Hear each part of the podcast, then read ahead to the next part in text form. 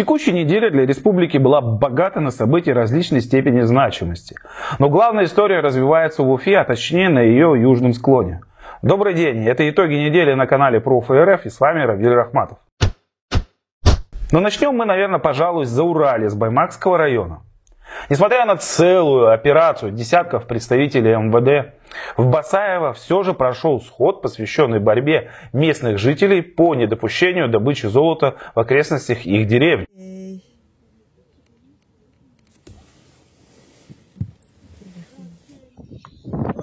Граждане, данное мероприятие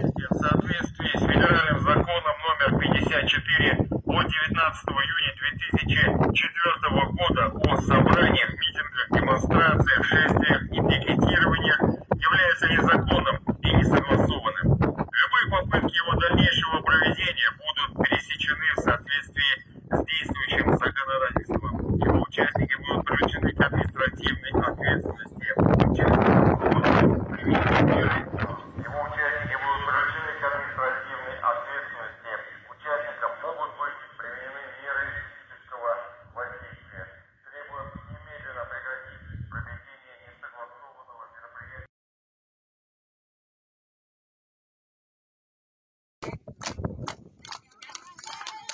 Мы,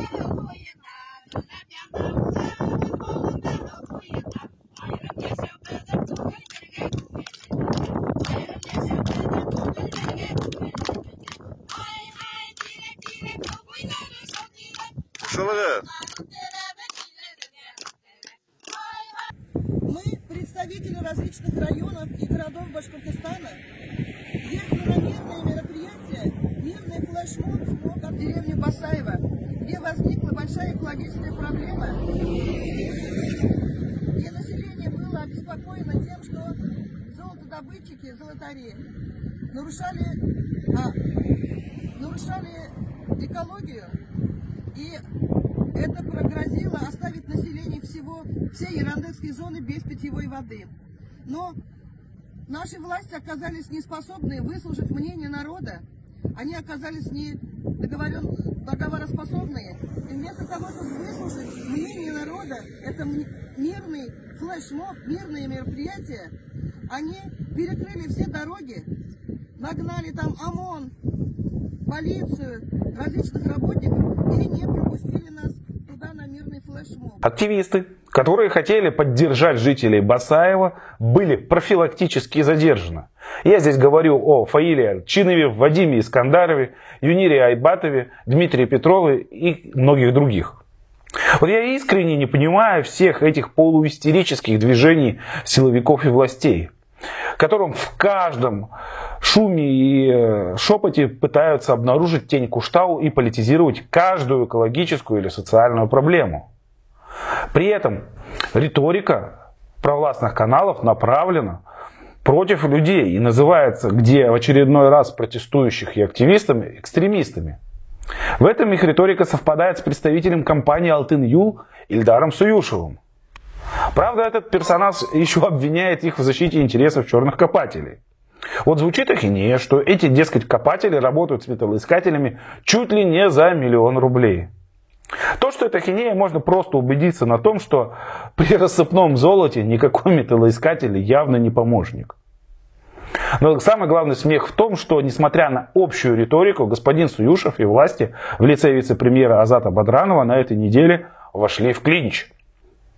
Вот представитель недропользователя вдруг написал заявление на Бадранова на имя Александра Бастрыкина и жалобу Радио Хабирова с требованием уволить вице-премьера.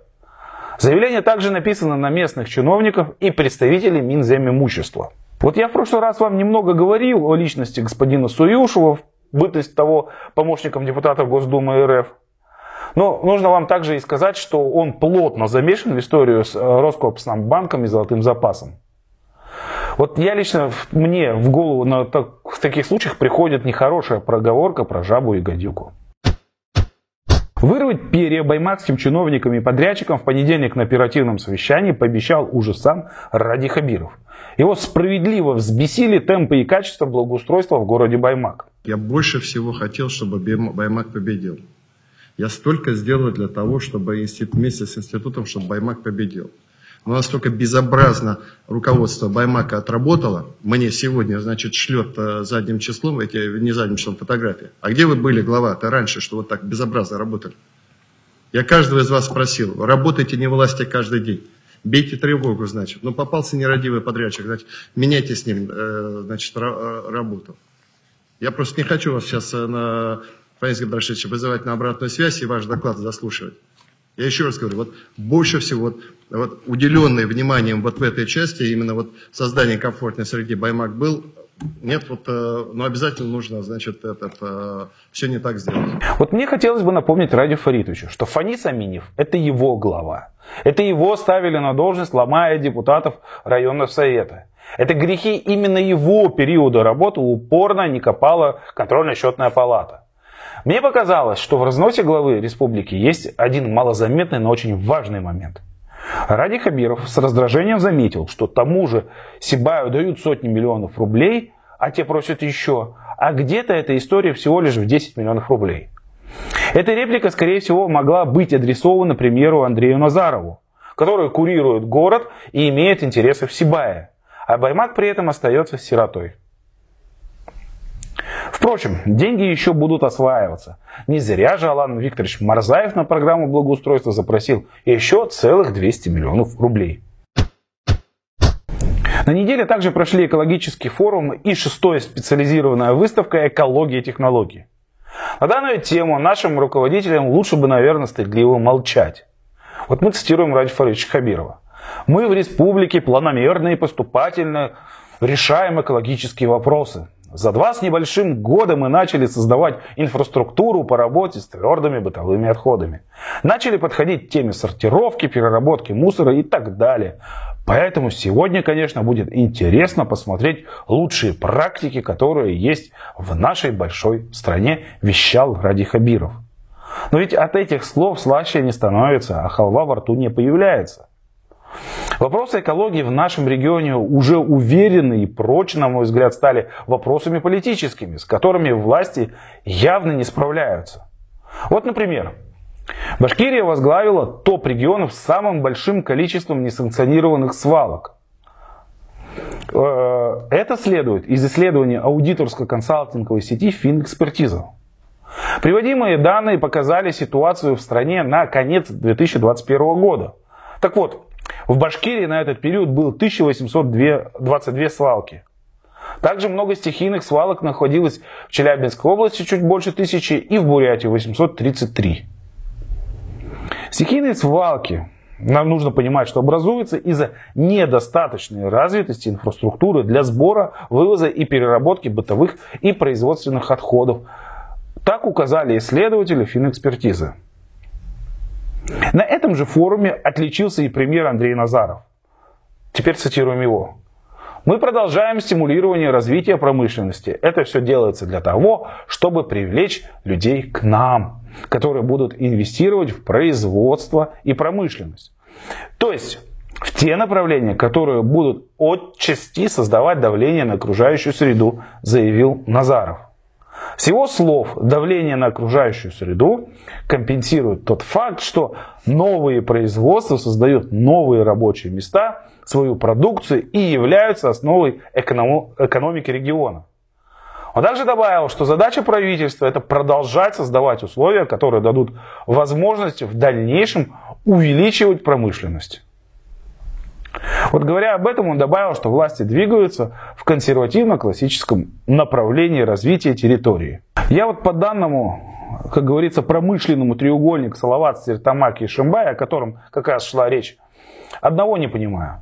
А вот разве постановление Совмина и еще СССР по запрету строительства новых промышленных производств в треугольнике уже отменено? Вообще на этой неделе фамилия Назаровых была, пожалуй, самой главной доминирующей. Во-первых, мы выяснили, что орденоносец и заслуженный архитектор Республики Башкортостан Андрей Стариков являлся директором компании, принадлежащей Ларисе Назаровой. Господин Стариков, напоминаю вам, занимался проектами ковид-госпиталей и ЦУРа. Все эти временные объекты обошлись республике в миллиарды рублей. Вот при этом Стариков рассказал, что для госпиталя он делал проект всего 5 дней. Я ему верю. Одно дело проектировать капитальное сооружение, просчитывать все, изучать геологию, сейсмологию, топографию объекта и много, очень много другого. И совсем другое нарисовать цветок курая, который будет возведен как вагончики из панелей. Это вовсе не сложно. Вот господин Стариков скромно умолчал, сколько он получил за эти проекты. Но вопрос, к примеру, даже не в этом. Послушайте, вы и так и весь подряд отдали без торгов тем, кому захотели. Еще и на проекте захотели поиметь. Вообще данная ситуация имеет явные признаки коррупционной составляющей. Вот как я считаю, здесь в частности, например, явно прослеживается конфликт интересов. А вот дальше больше. Андрей Стариков 17 марта 2022 года стал руководителем фонда РИСП РБ. Под этим названием скрывается фонд реализации инфраструктурных и социальных проектов в Республике Башкортостан. Юридическим адресом нового фонда указан дом Тукаева 46 1 по улице Тукаева, то есть ЦУР.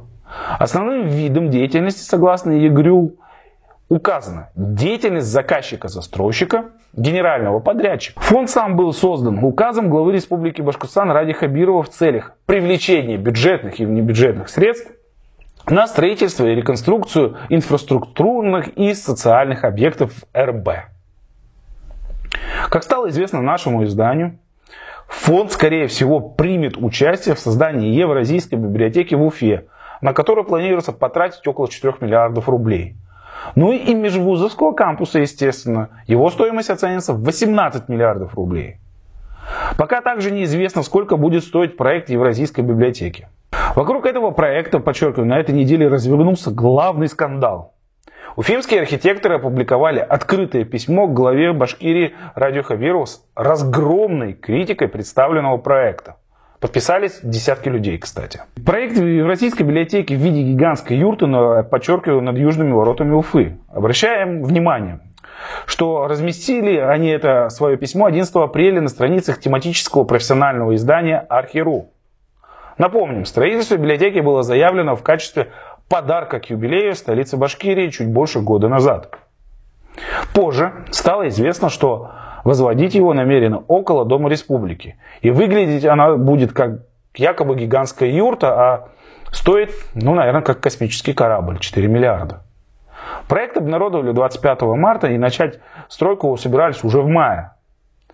Вот против идеи поставить у главных ворот Уфы над южным въездом символ кочевой жизни с самого начала выступили очень многие и критиковали как горожане, так и эксперты. Вот, например, известный Сергей Капков указывал, что сооружение станет настоящим символом Уфы и поставил под сомнение, нужен ли уфимцам такой символ. Цитирую. Вы поймите, после юбилея Уфы символом города будет гигантская юрта. Будет ли она хоро- хорош- хорошая или плохая, визуально вписанная в ландшафт или нет, это большой вопрос.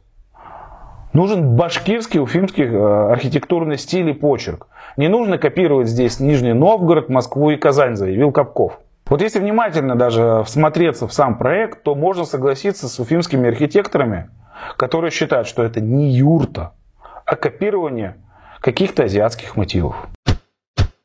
К слову, с проектом парка искусств в центре города обломали Валериана Гагина.